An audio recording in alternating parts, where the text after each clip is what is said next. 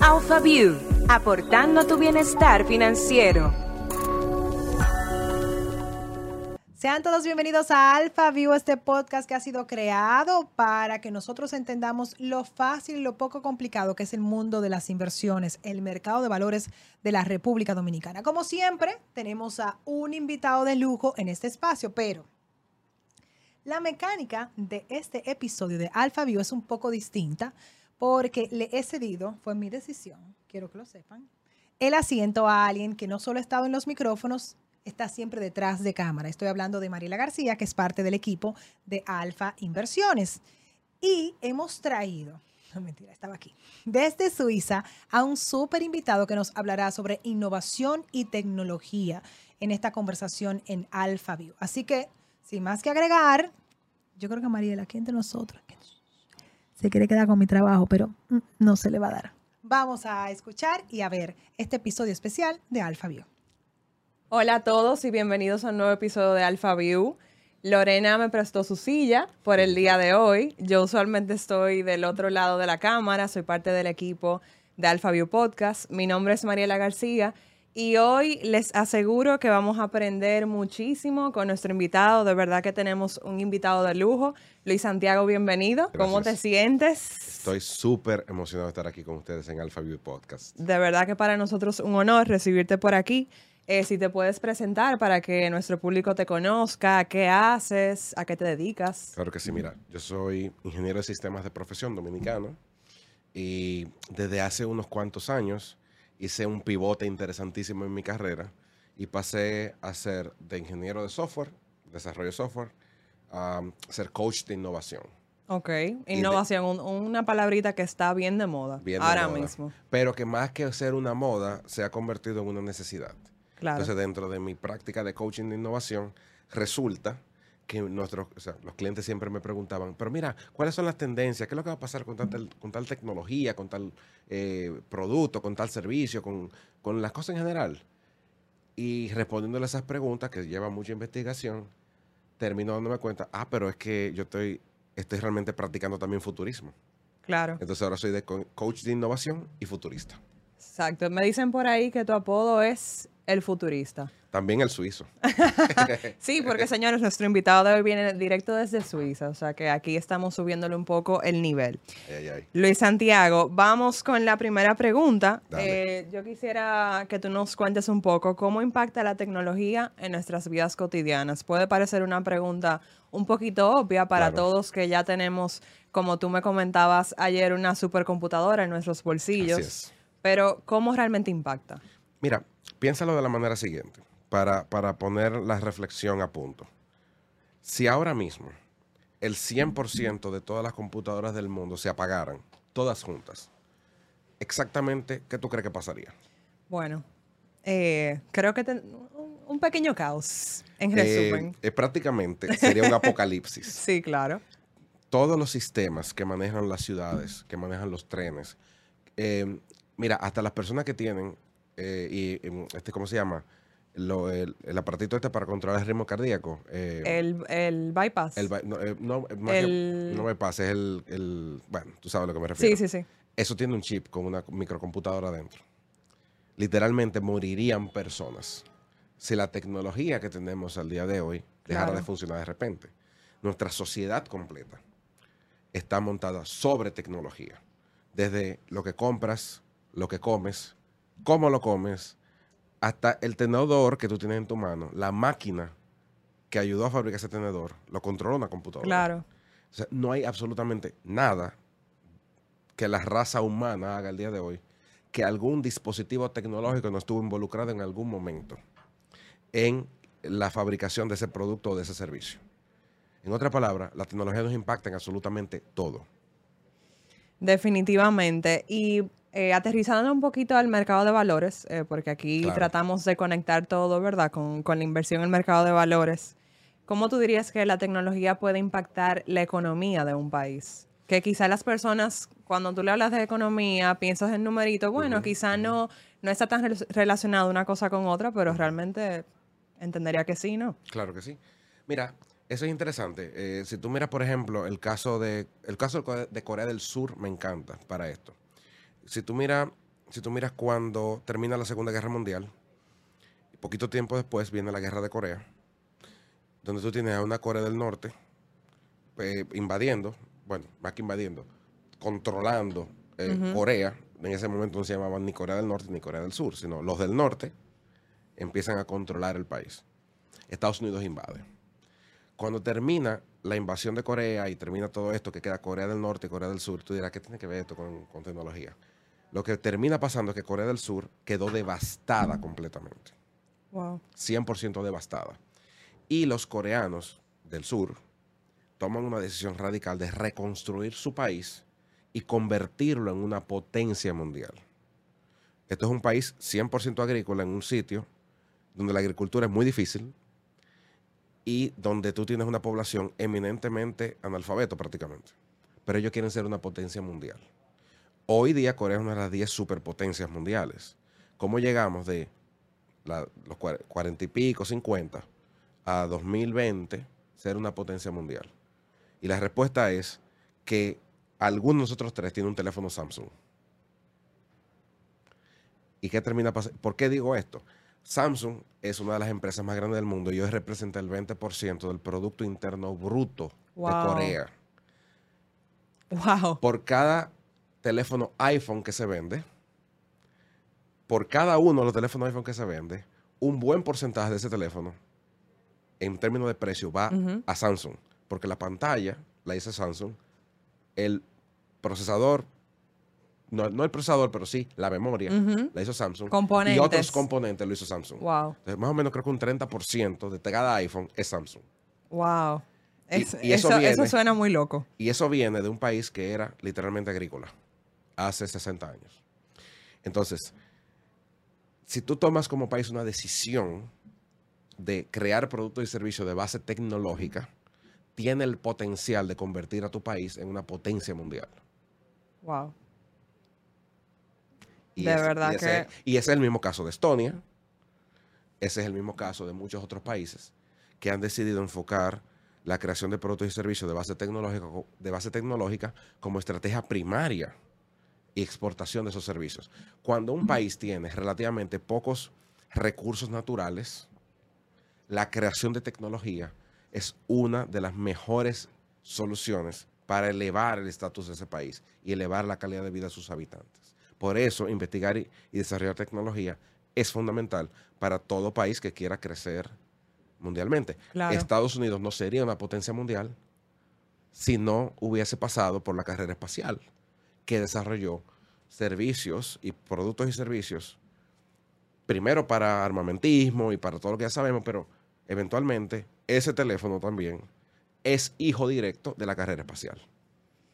Increíble. Y también conversábamos eh, anteriormente de un término que resulta bien, eh, bien interesante, tecnología exponencial. Sí, ese término em, siempre tengo que explicarlo.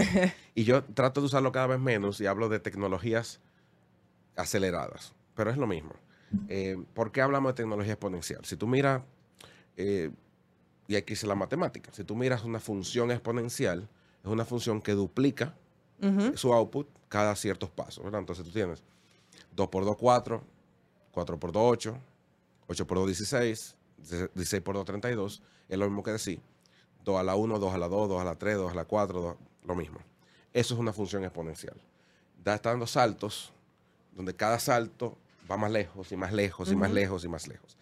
Pongo un ejemplo práctico. Si yo te digo ahora mismo, Mariela, Mariela, dame, por favor, 32 pasos tú terminas al final del pasillo. Sí, correcto. Te hago una pregunta entonces. Mariela, dame 32 pasos exponenciales. ¿Cómo tú lo harías? Yo trataría de dar el paso por dos, o sea, mucho más largo. Exacto. el primer paso es uno. Exacto. pero el segundo paso son dos pasos. Ajá. El tercer paso, ¿cuántos son? Son cuatro. Claro. El cuarto son ocho. 16, 32. Tengo para decirte Mariela, que si fueses a dar 32 pasos exponenciales, irías a la luna dos veces y te quedaría en la mitad otra vez. Esa es la diferencia de un salto lineal a un salto exponencial. Las tecnologías exponenciales son aquellas tecnologías que duplican su performance, su rendimiento, en una cantidad específica de tiempo, que antes eh, era relativamente cada 18 meses, pero la tasa de crecimiento, también el mismo numerito, el cuadrito de arriba, ese numerito también se está acelerando. Entonces ahora las tecnologías exponenciales, cada generación, en vez de 18 meses, son 12 meses y 6 meses a veces. Por ejemplo, volvemos al mismo ejemplo de los teléfonos. Las marcas antes sacaban un teléfono por año. Ahora te sacan varios teléfonos por año. Y cada salto es una generación nueva. Em, entonces, aplícale eso ahora a toda la tecnología que se crea a nivel mundial. Y esa es la razón por la que de un año para otro vemos avances tecnológicos como si hubiesen pasado décadas. De un año para otro. Ese es el poder de, las tecnologías exponenciales. Cuando tú, eh, o sea, cuando yo escucho tecnología exponencial, yo pensaría que quizás se refiere a cosas como el metaverso, cosas que son ya como mucho más avanzadas, pero ahora me doy cuenta que pueden ser cosas... Es todo. Exacto. la tecnología exponencial puede ir, eh, puede ser biotecnología, puede ser energía nuclear, puede ser tecnología del espacio, ponemos el ejemplo de SpaceX. SpaceX, SpaceX ha hecho en menos de 20 años lo que a NASA le tomó 60. Por decisiones muy sencillas que tomaron. Eh, te pongo otro ejemplo con el mismo SpaceX. Eh, SpaceX decide en el 2015 que iba a crear una red de satélites para dar internet desde el espacio. A la red Iridium, que originalmente la creó Motorola en los 80, le tomó décadas crear la red. Y luego eso se fue a pique. SpaceX hizo lo mismo en cinco años. Wow. Y la diferencia es qué tipo de tecnología está usando SpaceX versus los otros. Los otros estaban creando satélites muy grandes, muy complejos, que tomaban años construir uno solo porque pesaban varias toneladas. Mientras que SpaceX te saca un satélite por día. Porque usa componentes que se pueden comprar en cualquier lugar. Y ese satélite tiene una vida útil relativamente corta, luego viene otra generación, luego otra generación, luego otra generación cada dos años ellos están reemplazando, de dos a cuatro años, reemplazan la constelación completa. Y yo me imagino que en ese eh, sacar esos satélites diarios hay también el tema de prueba y error, de ir mejorando sobre la marcha más rápidamente. Correcto. Eh, la generación 1 de, los satélites Starlink eh, fue una generación que duró mm, prácticamente de 12 a 24 meses, casi nada. Ya estamos en generación 2. La próxima generación va a salir entre uno y dos años sí, y cada generación trae cosas nuevas, funcionalidades nuevas. Pero el tema con las tecnologías exponenciales es, me preguntabas al principio que cómo impacta la tecnología en nuestras vidas. Te dije que todo. Las tecnologías exponenciales están afectando absolutamente todo. ¿Por qué? Porque en la medida que montas más productos y servicios sobre tecnología, esos productos y servicios ahora tienen más crecimiento y más impacto porque la tecnología, que es su fundamento, cada vez tiene más performance, más rendimiento y por eso pudimos crear el metaverso, por eso pudimos crear eh, tecnología de blockchain, por eso pudimos crear realidad, aumentada, por eso podemos hablar de biotecnología, de computación cuántica, de teletransportación en algunos casos, por eso podemos hablar de ir a Marte, porque las tecnologías que antes que hubiésemos necesitado o que necesitamos para ir y hacer estas cosas, hoy en día cuestan menos, están democratizando el acceso a lo que antes solo podían hacer gobiernos, ahora tú y yo lo podemos hacer. Y aterrizándole un poquito a República Dominicana, ¿cómo una empresa, un emprendedor puede realmente integrar una tecnología exponencial en su, en su modelo de negocio? O sea, ¿realmente es posible? Bueno, no que es posible, que es necesario. Claro. O sea, si yo fuese un emprendedor, bueno, déjame decirlo diferente. Yo soy un emprendedor. Pero si yo fuese un emprendedor radicado en la República Dominicana, ahí era que quería conectar, radicado en la República Dominicana, como lo fui hasta hace dos años, y ya lo estaba haciendo también con tecnología de base exponencial, la primera pregunta que todo emprendedor tiene que hacerse es, ¿qué problema estoy resolviendo? Claro. Nunca comenzar por qué tecnología voy a usar para resolver ese problema, sino qué problema yo estoy resolviendo. Luego yo me preguntaría, ¿cuántas personas tienen este problema? Porque si yo no encuentro una validación que me, o sea, la data que me diga, este problema lo tiene suficiente gente. ¿Para, que lo voy a resolver? Sí, número uno. Y número dos, ¿cómo lo monetizo que haga sentido invertir para desarrollarlo? Si tú, ah, este problema tiene 10 personas, no hace sentido, porque si cuesta un millón de pesos resolverlo, eh, le cuesta 100 mil pesos a cada persona comprar el producto. Pero si es un problema que lo tienen 5 millones de dominicanos, 10 millones de dominicanos, ahora tú puedes decir, si me cuesta construir ese producto un millón de pesos, mañana cuando yo venda el producto lo puedo vender a un peso o a 10 pesos y recupero la inversión con poquitos, relativamente pocos clientes. Entonces, las tecnologías exponenciales o la tecnología en general debe ser parte de cada emprendimiento porque es un enabler. Es un mecanismo que te reduce el costo de producir ese producto o servicio. Y tú dirás, sí, Luis Santiago, pero lo, que yo quiero vender naranja. ¿Cómo la tecnología me va a ayudar? Vamos a poner un ejemplo práctico. Digamos que tú quieres vender naranja. Tú eres un frutero. Sencillo, tú eres un frutero. El frutero que tiene un teléfono con WhatsApp va a vender más fruta que el que no. ¿Por qué? Porque a la medida que la gente vaya donde él, los que están ahí mismo, y vean, ah, pero tiene WhatsApp. Ahora, en vez de pedirle la fruta, ahora el mismo frutero, o sea, bajar del negocio y cruzar la calle, coger sol, calor, ahora ese frutero le van a pedir la fruta por WhatsApp. Y él va a tener un muchacho que va a llevarte la fruta al negocio. Se va a regar la voz. El tipo va a vender más fruta sin moverse de la esquina que la que hubiese vendido si tuviera que él ir donde los clientes o esperar que los clientes vengan donde él. No te estoy hablando de muchas cosas, te estoy hablando de tener un teléfono claro. con WhatsApp. Y lo único que cambió es que el canal a través del cual él consigue clientes es un canal que desmaterializó la y, democratizó el acceso a ese cliente. Aplícale eso a cualquier emprendimiento. Todas las empresas necesitan clientes. Claro. Todas las empresas tienen que tener una relación con los clientes. Todas las empresas pueden y deben usar Internet para conseguir clientes, para venderle el producto, para cerrar esa venta, para cobrarle después comercio electrónico. El mismo caso ese frutero. Si mañana ese frutero ahorra y empieza a invertir, pone un segundo puesto, después un tercer puesto, después un cuarto, un quinto puesto, eventualmente él va a necesitar logística. Y se crea su paginita donde la gente le pone su orden. Claro. Y ya ahora el frutero quita la frutería de la esquina y pone un localcito y una guaguita y recibe los pedidos por internet y te llegan tus pedidos. Hace un modelo por suscripción. Ahora yo pago mensual para Pero moderno ese frutero. Claro, pero te estoy, poniendo, te estoy poniendo el ejemplo más sencillo. Ahora aplícale ese modelo a cualquier cosa. Ojalá que haya frutero escuchando. Claro, ojalá que sí. Ojalá que Yo espero. Ojalá que sí. Pero si no los hay, y hay una persona que no es frutero, pero está, está tomando la idea de cómo puede su negocio empoderarlo, hacerlo crecer, es sobre, un, sobre la implementación de tecnología que lo vas a hacer. Y yo creo que también algo que quizá le impida a las empresas eh, evolucionar más rápidamente, es que se estancan en, y conversábamos de eso ayer en un encuentro que tuvimos con los colaboradores de Alfa.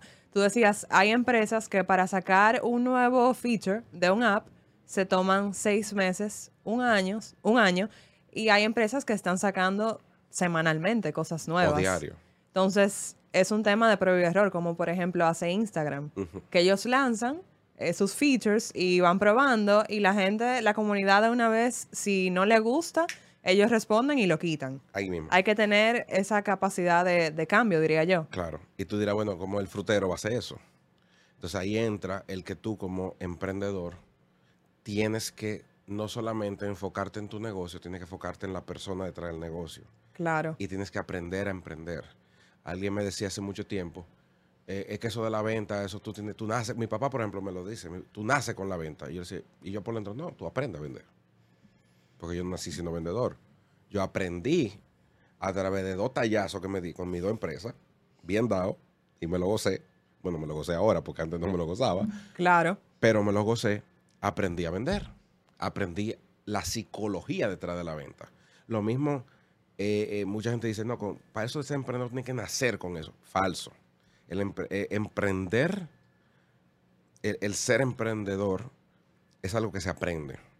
Hay libros, hay teoría, pero mucha práctica combinada con la teoría correcta es básico y necesario para poder ser un emprendedor que pueda llevar ese emprendimiento a camino y a, y a término, cuando digo término no es al final, sino a término del objetivo que él quiere lograr para luego seguir reinventándose y reinventándose y creando y mejorando sobre la idea original que tenía.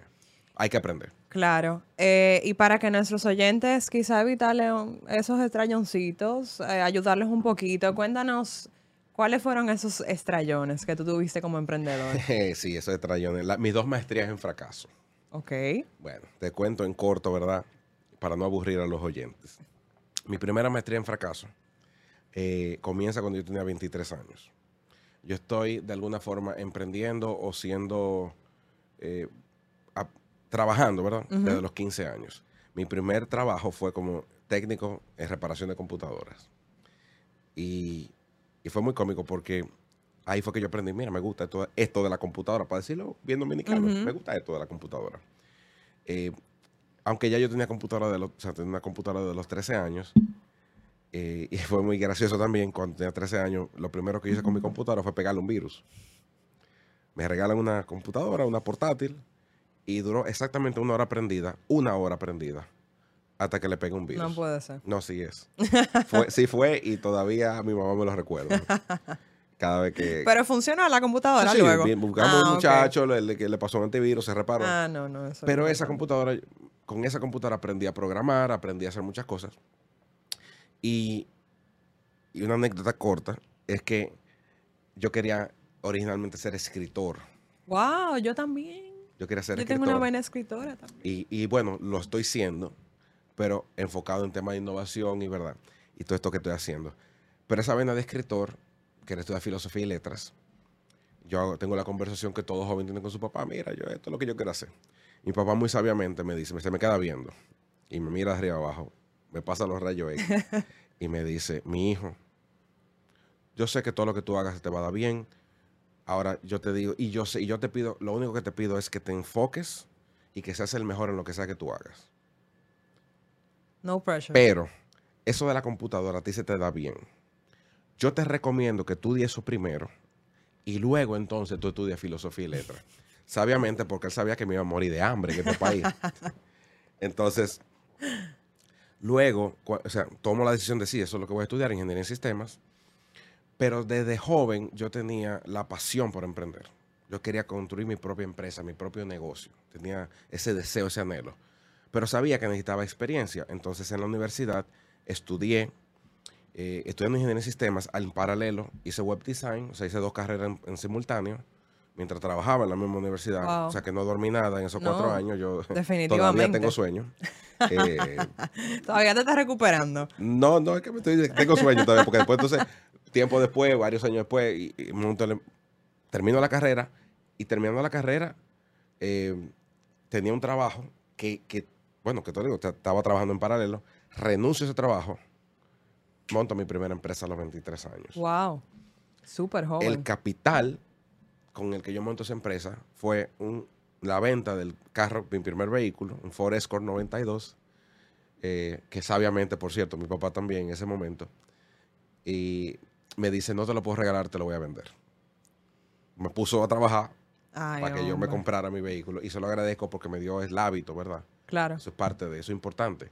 No es simplemente ayudar a tu hijo, es darle el hábito que luego en la vida le va a ayudar ese, fue, ese carro, el capital de ese carro, fue el que me ayudó a montar mi primer emprendimiento. Esa empresa duró como 5 o 6 años, más o menos, casi 6. ¿Por qué se dio un estrellón?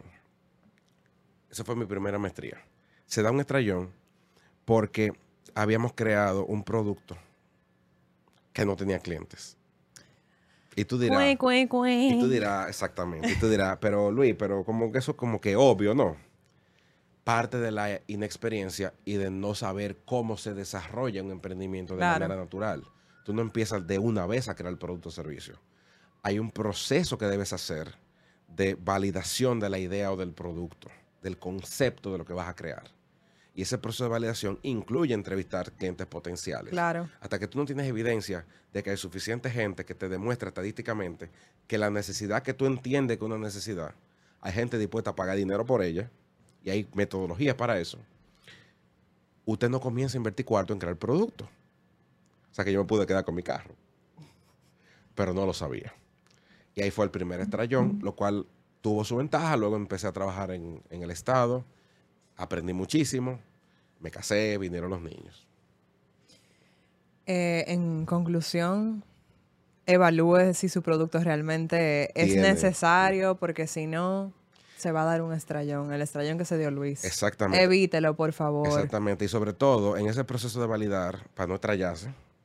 Señores, estrellarse tiene su ventaja porque usted aprende, pero si usted puede aprender sin estrellarse, por favor. Claro, muchísimo mejor. Lo estamos ayudando con este podcast, así que por favor, sáquele provecho. Y el segundo estrellón entonces, porque tú me dijiste que habían dos. Son, dos. y es importante señalar el fracaso es necesario. Eso es importante decirlo. En República Dominicana tenemos una, una adversion al fracaso, o sea, aversion to failure, que es el rechazo al fracaso. Eh, cuando tú fracasas como emprendedor, es muy fácil escuchar a tus amigos, a tu pareja, a tus padres. Yo te lo dije que eso no iba a funcionar. Porque cuando tú comienzas a emprender, lo que, tú vas, mm, lo que más vas a tener es una frase que decía mi pastor, tú vas a tener los consoladores de los afligidos que van a venir a decirte que eso no va a funcionar, que tú estás loco, cómo tú vas a dejar tu trabajo, todas estas cosas. Fracasar es importante porque te da una lección, un aprendizaje que probablemente sin el fracaso tú no le vas a aprender. Claro. Tú eso no te hace un fracasado y hay que separar el fracaso de ser un fracasado. Usted es un fracasado cuando no se para de nuevo y sigue. Pero que tú hayas fracasado en algo no te hace un fracasado. Porque si tú aprendes toma la lección. Ahora un día te puede parar en un podcast a aplicarle a otra persona como no hacerlo. Claro. Que fue lo que me, llevó a la segunda maestría en fracaso. Yo no me quedé ahí. Yo quise seguir avanzando. Después de, esa primera caída, te comenté, entró a trabajar en gobierno, hice varios proyectos de innovación muy grandes. Trabajé para la OEA, la Organización de Estados Americanos, como consultor. Aprendí muchísimo en todas esas experiencias.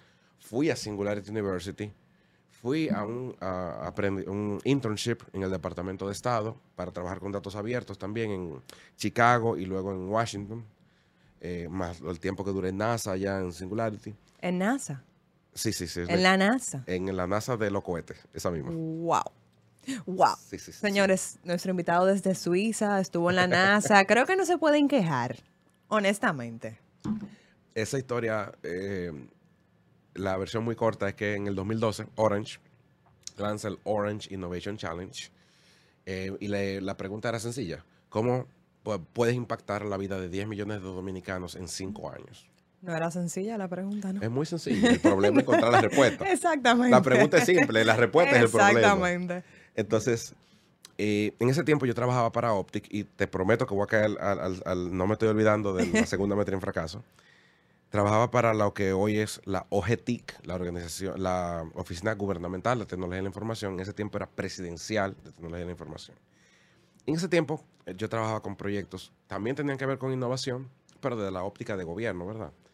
Y una de las eh, visitas que nos tocó hacer como, era, como consultor de Optic fue al Instituto Nacional de Epidemiología. Esta, esta historia es muy curiosa. En el 2012, cuando yo visito el instituto, fue 2011 que yo lo visité. Me di cuenta que teníamos en República Dominicana en esa época, literalmente, lo que parecía un cuarto de control de NASA, donde en tiempo real tú podías ver todas las enfermedades y un mapa de calor de las enfermedades que en República Dominicana estaban ocurriendo en el momento. Que si cólera aquí, que si yo qué, todo lo podíamos ver, el país entero. Tú mira eso impresionado. Hasta que me di cuenta que la data que estoy viendo es de hace dos meses. Ay, ay, ay. Yo no sé si se ha resuelto. Pero en ese tiempo teníamos la capacidad de visualización impresionante. ¿Por qué la data era de hace dos meses? Porque había un problema de captura de datos. El médico detecta que una persona tiene cólera o una enfermedad infectocontagiosa, ¿verdad? Algo peligroso que hay que caerle atrás. Y el formulario que él llena era de papel. Pero ese formulario no iba de una vez al instituto. Iba, tenía que ir a la dirección de ese hospital para consolidarlo, luego llevarlo a la dirección central regional o a la dirección regional, que de ahí se consolidaba, y luego los consolidados llegaban al instituto dos meses después. Claro. Un viaje de papel que había luego que digitar. Mi propuesta para esa, esa respuesta de cómo impactamos la vida de 10 millones de dominicanos en 5 años fue sencilla. Fue una plataforma donde tú, con un celular maquito, de eso que los Alcaberri, que tú en, la esquina pagabas 100 pesos, te daban el celularcito y, con, y te venía con 100 pesos de tarjeta también, o sea que era gratis, en teoría. Tú marcando asterisco número, un código, número, que es el menucito que te sale. Con eso, cualquier médico en cualquier lugar del país sin internet iba a poder ahí mismo reportar esa enfermedad y le iba a llegar en tiempo real, en tiempo real al instituto. Wow. Esa fue mi propuesta. Pero el día antes, yo decido cambiar la propuesta para que usando ese mismo mecanismo, ahora tú puedes hacer cualquier tipo de levantamiento de datos de absolutamente lo que a ti te dé la gana en el país entero o en el mundo. El censo se hubiera podido hecho con celular maquito. Esa fue la propuesta. Ganó, era como un Google Forms offline.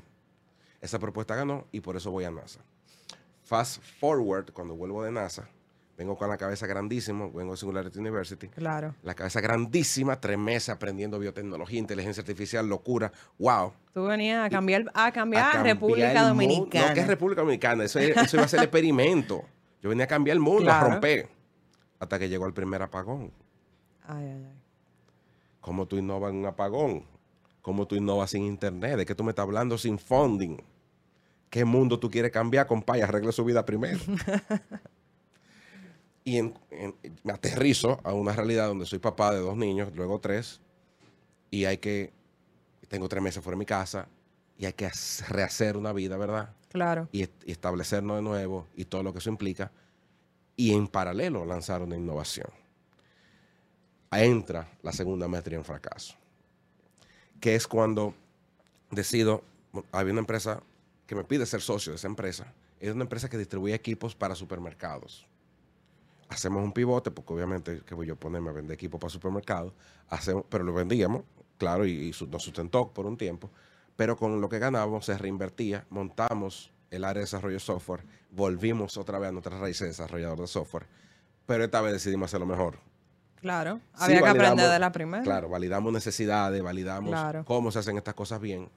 Ya yo había aprendido mucho Singularity y tenía en mi mente y en mi corazón el proceso de innovación tenemos que aplatanarlo a la realidad dominicana.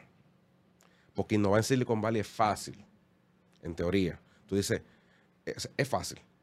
¿Por qué decimos que es fácil? Decimos que es fácil porque ahí está, te dije que va a sonar la alarma. Señores, yo sabía que a las 5 iba a sonar mi alarma, ahí está sonando la alarma. Eh, pero ahí nos van a ayudar, le van a dar un swipe para arriba. Riamos en un chin porque sabíamos que eso iba a pasar. Vamos a aprovechar para beber agua. Bebamos agüita, ya le quitaron la alarma. Esa segunda maestría viene porque aprendiendo cómo hacer las cosas mejor, y, en ese proceso de, decir cómo aplatanamos la innovación para República Dominicana. Decía que Silicon Valley es fácil porque tú tienes tu vida resuelta, en teoría, vamos a decir en teoría. La luz no se va, el internet no se va, tú estás allá en California, probablemente tú tienes algún ingreso mínimo, tienes mucha gente que sabe desarrollar productos y servicios, que sabe hacer user interface design, customer experience. Es relativamente fácil reclutar gente con capacidad para crear un producto innovador pero tiene VC funding ahí mismo. Tiene el ecosistema completo. En República Dominicana estamos lejos de eso todavía. Sí, claro. Estamos llegando, pero estamos lejos. En 2015, cuando yo estoy en este segundo emprendimiento, todavía el ecosistema no estaba maduro. De hecho, no lo está hoy, pero estaba mucho más verde. Y la empresa desarrolla este producto que sí tenía mercado, que sí tenía clientes, pero hay un problema. Nosotros, la mayoría del dinero que generábamos, lo generamos de un cliente en Estados Unidos a los cuales le dábamos servicio, le dábamos servicio de desarrollo de software. Aprendizaje importante, un intermedio. Si usted es emprendedor, trata de tener varios clientes, no uno solo. Porque si ese cliente se, se va o se cae de boca, usted se va a caer de boca con él. Cuando ese cliente se cae de boca, la empresa se fue de boca con él. Claro. Y nos faltaban seis meses. Nosotros estábamos haciendo, reinvirtiendo el beneficio de ese cliente. ¿Para qué? para crear el producto que era el que nos iba a mantener y a continuar, ¿verdad? Nos faltaban seis meses para lanzarlo. Y ahí vino el decocotamiento. Ay, ay, ay. Pero eso es bueno. Sí. Porque eso entonces lo que nos lleva a hacer coaching de innovación. Entonces ahí tomo la decisión muy interesante de resolver un problema como, emprendedor que todos los emprendedores tenemos, que te lo decía hace un ratito. cómo desarrollo, cómo innovo, cuál es la receta para crear un emprendimiento exitoso. Ya me he devocado dos veces. Ahora es el momento de construir esa receta que funcione de manera ágil para cualquier emprendimiento, desde algo sencillo hasta transformar una corporación multinacional. Y eso es lo que eventualmente termina siendo The Micro Canvas Framework, que es el framework de innovación eh, que me tiene parado literalmente en esta mesa hoy. Wow, increíble. Entonces, fueron es, es un éxito de la noche a la mañana que duró 20 años para llegar. Sí, o sea que no fue tan de la noche a la mañana. Y no, has dormido mucho. No he dormido, no, no, todavía no duermo tanto. todavía no duermo tanto. Pero, pero medito bastante y en el camino como que cierro los ojos y me, arreglo un poco. Claro, de verdad que es súper inspirador, eh, inspiradora tu historia. Eh, ¿Cómo los, los empresarios que nos escuchan, incluso los que no tenemos empresas, podemos mantenernos a la vanguardia con tanta tecnología que hay, tantas cosas nuevas, que todo cambia de la noche a la mañana. ¿Cómo podemos mantenernos al día? ¿Cómo podemos keep up? Mira, yo le voy a dar un consejo totalmente extraño en un podcast de una empresa que usa mucho la tecnología, ¿verdad? Sí, es así. Y, y porque tiene, Alfa es una empresa que realmente está a la vanguardia, lo está. Quisiera, yo sé que quisiera avanzar más rápido, como todo el mundo, y eso, eso también es válido para Alfa. ¿Cómo tú te mantienes al día? La respuesta es que tú no te tienes que mantener al día, porque eso no es lo importante. Y tú dirás, Luis, pero espérate. Sí, estoy un poco confundida. Échame un poco para atrás. Un poquito. Desenrédame, desenrédame, como, como que dicen aquí, desenrédame esta tripa. Por favor. Desenrédame esta tripa.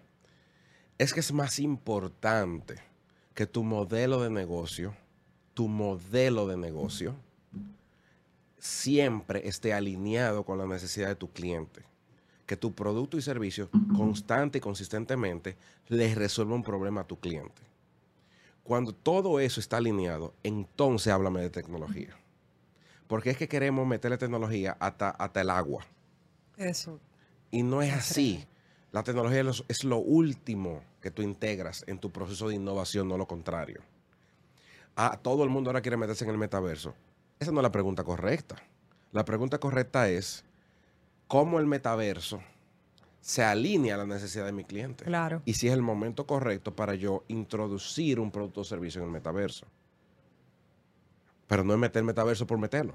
No es meter blockchain por meterlo. No es meter cripto por meterlo. Ese no es el punto. Sí, porque se crea como cierto FOMO de que todos queremos estar en, lo más moderno, en lo más tecnológico. Mira, de verdad que me, o sea, queremos todos Me gustó esa... Eh, meter dinero a la mala en innovación de base tecnológica, empezando con la tecnología. cuando me en una empresa, estamos dando una presentación donde vemos la planificación estratégica y me dicen, implementar la plataforma tal. Yo, no, no, es que ese no es el punto. esa línea que dice implementar la plataforma de servicio al cliente. ¿Por qué tú quieres en tu planificación estratégica decir que tú implementas una plataforma de servicio al cliente? Lo que debería decir es, mejorar la experiencia de servicio al cliente. El cómo lo averiguamos después. Claro. Hay todo un proceso que tenemos que hacer primero ah, para entender cuál es el problema que tiene el cliente hoy.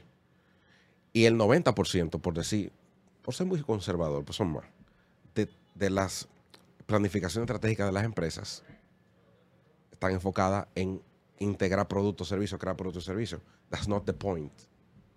Es qué problema tú estás resolviendo. Eso es tu enfoque. ¿Quién soy yo? ¿Y cuál es el valor que le agrego a mi cliente? ¿Cuál es mi propósito por el cual yo existo? Entonces ahí tú te preguntas, si ese propósito por el cual tú existes, las actividades que tú vas a hacer este año se alinean con ese propósito particular. Nosotros existimos para, por ejemplo, elevar el bienestar, elevar el bienestar de nuestros clientes, elevar el estilo de vida de nuestros clientes. Es una conversación que tuvimos estos días allá en Alfa. Elevar el estilo de vida de nuestros clientes. Está sencillo, ¿verdad? Lo que yo voy a hacer en 2023, ¿está elevando el estilo de vida de nuestros clientes? Si la respuesta es no, ¿para qué está en la planificación? Claro. Después de eso, entonces, eso te quita el ruido y te deja con el, con el menjurje tú haces menos cosas, pero las que haces son de mayor impacto. Eso aplica para los emprendimientos de etapa temprana. Tú ves a los emprendedores como pollos sin cabeza dando vueltas. haciendo mil cosas. La pregunta que tú tienes que hacerte es si esa actividad que tú estás haciendo en tu emprendimiento está acercándote más al propósito de impacto por el cual creaste esa empresa. Y sí, que eso a veces se pierde como de, foco. Claro. De hecho, lo, lo, que más hay emprendedores como pollos sin cabeza. Sí. Eh, y en ese modelo de negocio, esa planificación, debe ser algo que está escrito en piedra. Debemos tener la capacidad de, adaptarnos a los cambios. O sea, ¿qué, ¿qué, tan flexible podemos ser? Bueno, la pregunta ahí, tú vas a ver que yo respondo con preguntas. es a propósito, soy coach, tengo que hacer. Claro. la pregunta ahí es, ¿tú quieres una empresa que siempre esté alineada con la necesidad de tu cliente y las tendencias del mercado? ¿O tú quieres una empresa que sea un mamut? No. No es la idea. Recuérdate que el mamut, ¿por qué el mamut entra en extinción? Es sencillo. El mamut no se pudo adaptar al cambio climático de aquella época. Cuando de repente pasamos de la era glacial a una era tropical completa a nivel global, el mamut se murió literalmente de calor. No pudo evolucionar lo suficientemente rápido para adaptarse a una etapa donde los mamíferos necesitaban ser ágiles y rápidos y no tener tanto pelo. Y entonces esta bestia de Dios sabe cuántas toneladas, cuando arrancaba en una dirección, nadie lo paraba porque es como un camión. Para un camión tiene que durar dos kilómetros frenando. Así es el mamut. Y así mismo son las organizaciones, cuyas planificaciones no son fluidas. Arrancan para allá con un solo escenario, entendiendo que ese es el escenario que va a ocurrir. El mercado cambia, se van de boca. Porque no se adaptaron, o mejor aún, no previeron diferentes escenarios posibles y se prepararon, se llama previsión estratégica dentro del futurismo.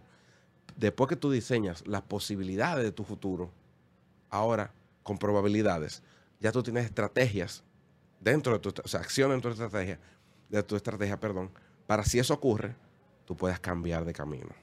Pero la mayoría de las empresas hacen planificación estratégica tradicional. Está escrito en piedra, lo aprobó los consejos, eso es lo que se va a hacer. Es así. ¿Cuántas veces el consejo se reúne al año para cambiar de camino? Una sola vez. y para cambiar de camino. No, muy difícil. Por eso que usted ve empresas yéndose de boca y gastando dinero que no tiene madre en productos y servicios que después nadie quiere, le interesa o necesita. O hacen un lanzamiento y en el camino el producto hace... Claro. Yo creo que el timing de este podcast está más que perfecto. Estamos a la víspera del nuevo año. por favor, en su planificación de, metas y demás, tomen en cuenta todos estos consejos eh, que nos ha dado Luis. De verdad que ha sido súper valiosa la conversación. No sé si quieras darle un último tip, eh, un último consejo a las personas que nos escuchan. Metan mano. no, que no tengan miedo, número uno, de aventurarse a crear nuevos, nuevos productos y servicios que impacten la vida de los próximos 10 millones de dominicanos. Porque si una persona sin recursos pudo pasar por todo esto, claro. Ustedes pueden también. Claro que sí. Y hoy en día, con una ventaja que tienen una empresa como Alfa, que invierte en emprendimiento.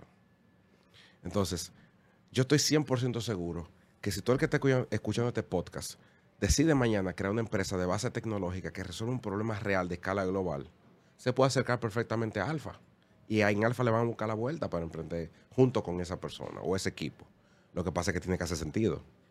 Entonces, no le tengan miedo eh, a la innovación, que eso es como cualquier disciplina humana, es sentarse estudiar y aprender. Ser.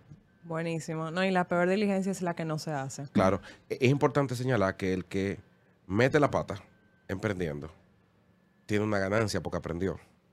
Pero el que no hizo nada tiene una pérdida porque todo lo demás se le fueron adelante. Yo creo que mejor de ahí cerrar imposible. Luis, de verdad que un placer tenerte por aquí. Muchísimas gracias eh, por este ratico que estamos seguros que será de muchísimo valor para nuestros oyentes y nos vemos en un próximo episodio de Alpha View y ya les devuelvo a Lorena. Así que muchísimas gracias, Luis. Bueno, a las órdenes y ojalá poder volver a vernos pronto. Bye, bye. Bye. Esta sustituta está un poco peligrosa. Ella lo hizo como que un poco bien y yo quiero decirles que estoy un poco preocupada. O sea que, nada, si ustedes me quieren, por favor, denle corazón a esta publicación. No mentira. Muchísimas gracias a Mariela García por esa interesante conversación con Luis Santiago y en definitiva pues aprendimos muchísimo sobre la tecnología y la innovación.